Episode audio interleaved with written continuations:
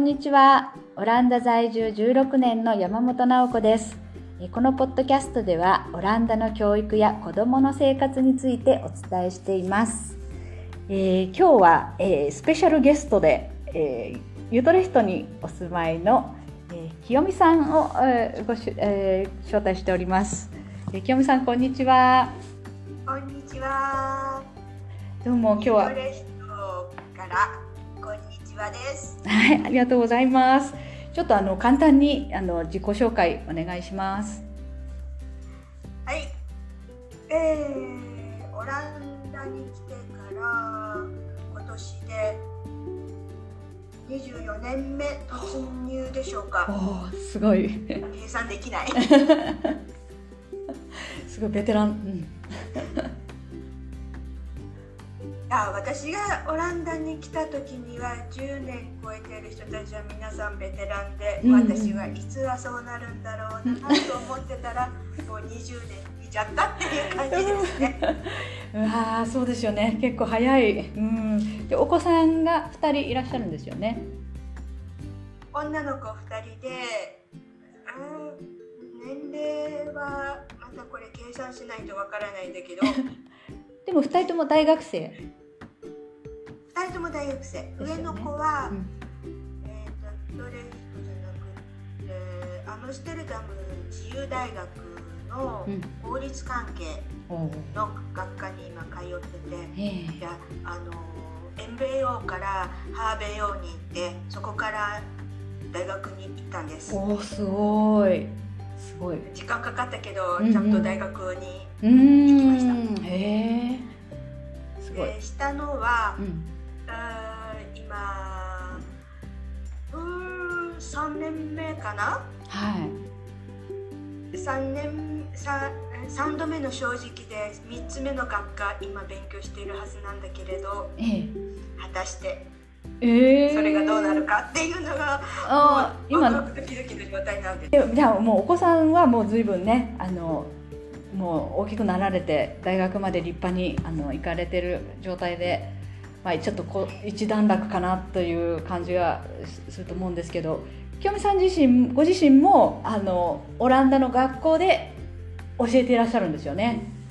先生なんですよね、そうなんです。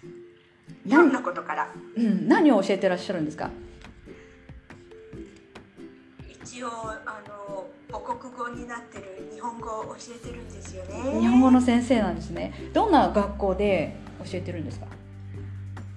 学校はあのオランダには私立の学校ってあんまり数がないと思うんですけどはい。その中の一つのデモクラティックスクールで呼ばれるグループの学校です。うん、デモクラティックスクール。どどんな学校なんですかね、えー、もともとはアメリカのサドベリーバリーっていうところで始まったやり方っていうか学校の種類で、うん。えー、と生徒うん。もしくは子供がうん。全てを決めるんです。おおー。なるほど。えー、と子供が勉強したいことをうん。勉強したい方法で勉強をしていく。うん。誰がうん。何をうん。言うわけでもなく、うん。子供が自分で自意思で勉強をすると、へえ。でその気持ちを大切にするために、うん。周りの大人は協力をするっていう感じなのかな。へえ。なんかすごいめちゃくちゃになっちゃいそうな気もするけどそうでもないんですか？ちゃんとこう運営されてるんですか？あ学校運営には、うん。生徒は必ずあのうん。全ての、参加してるんですけれども、うん。スタッフと呼ばれる、まあ、学校の責任を取る先生たちがある程度人数がいるので、うん。その先生たちと合わせてうん決定をうん。生徒が下しています。へえすごい。でその学校ではじゃあ日本語とか別の言語も教えってるわけなんですね。それも生徒が日本語をやりたいって言ったから決まったんですか？そうなんです。うんうん。時は数年前もううん。56年前ですけど、うん。あのうちの旦那の元同僚っていう人がはい。我が家に電話をかけてきてええ「ねえねえちょっとまだあの例の日本人の女性と一緒にいるのかな?」電話をかけてきて「ね離婚率高いですからね。うんまだ別れずにいるみたいな」そうそれで「うんまだいるよ。今電話出たのは彼女だよ」おおってなって「うんあそれはよかった。彼女に電話したんだ」うんうん僕はちょっと彼女と話がしたんだけどもいいかな、うん。みたいなことでうん。うん話を聞いたら、うん。その人の娘さんがそのデモクラティックスクールに通っていて、うん。そこの生徒さん何人かが日本語を習いたいっうんていうふうに学校側に、うんて、うん。学校が日本人の先生を探していて、うん。誰か知っている人がいたらその日本人を学校に連れてこいっていう話になっていて、うん。たまたまその日本語を習いたいっていう生徒の中の一人のお父さんがうん。日本人を知っていたっていうことで私にうん白羽の矢があうんったわけです。ん。なるほど。それで私全然経験ないんですよ。日本人っていうだけで日本語が母国語っていうだけで。ええ。いいんですか？って言ったら「あ経経験はもう全然いいんです」って。お日本お語が母国語で、うん。まあ、子供たちとオランダ語でコミュニケーションができればいいんで、うん。まあ、オランダ語もパーフェクトじゃなくってもいいし、うん。まあ、ちょっと喋れればいいっていうことだったんで、ええ私このオランダ語で大丈夫なんですか？って「お大丈夫大丈夫。もうなんか僕が押してあげるから」っていう感じで,、ええええで学校のなんとかさんっていう人をうん。あの訪ねて、うん。あのアポ取ってください。ってうんうん。言われてう、ん。はあ。うん。でメールをその人に出してうん。アポを取って、うん。で学校に行った行ってうん。面接を受けた、おおうんじゃあその面接も生徒が決める。んですかね。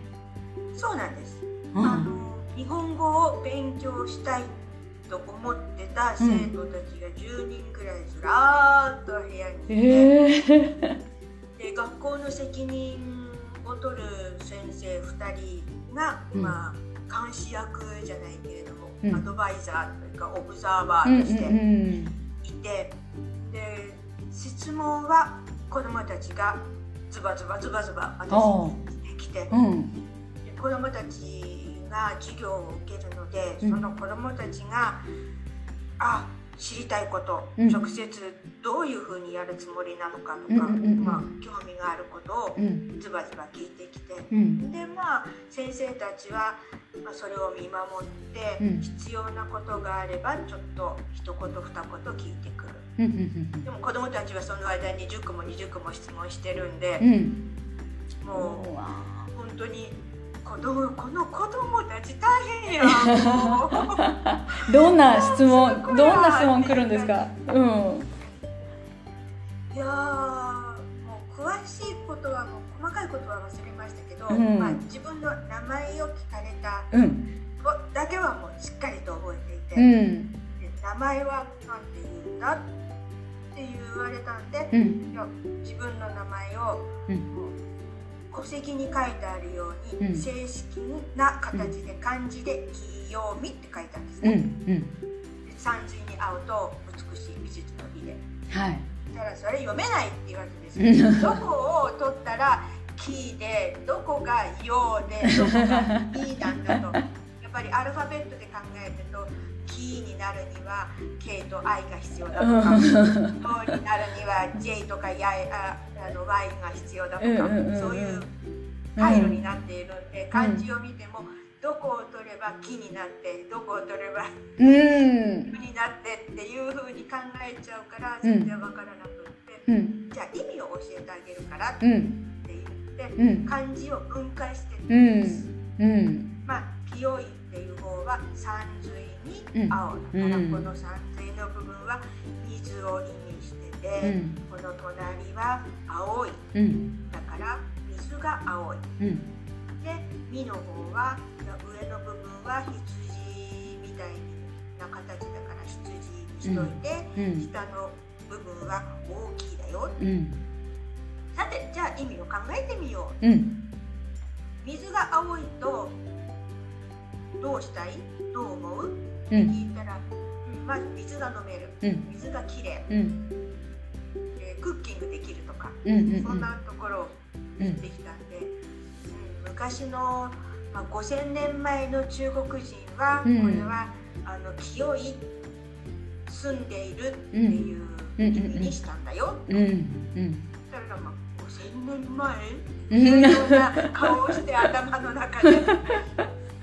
そんな昔のか。うん。でじゃあ実の方はじゃあ羊が大きかったらどう思う？うん。じゃあ痩せてる羊とうん。太ってる羊と比べてみたらどう思う、って聞いたら、うん。うん、食べたら美味しい。っうん。うんて言われたんでそうだね。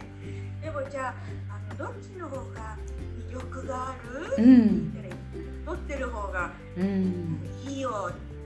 でそれを昔の中国の人は美しいっていうふうに思ったんだよ、だからうん。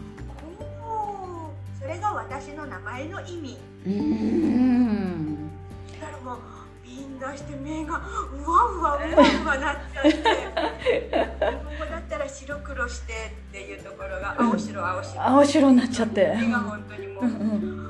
本当に大きな目がより大きくなっちゃって、うんなぐうらい大きくなっん。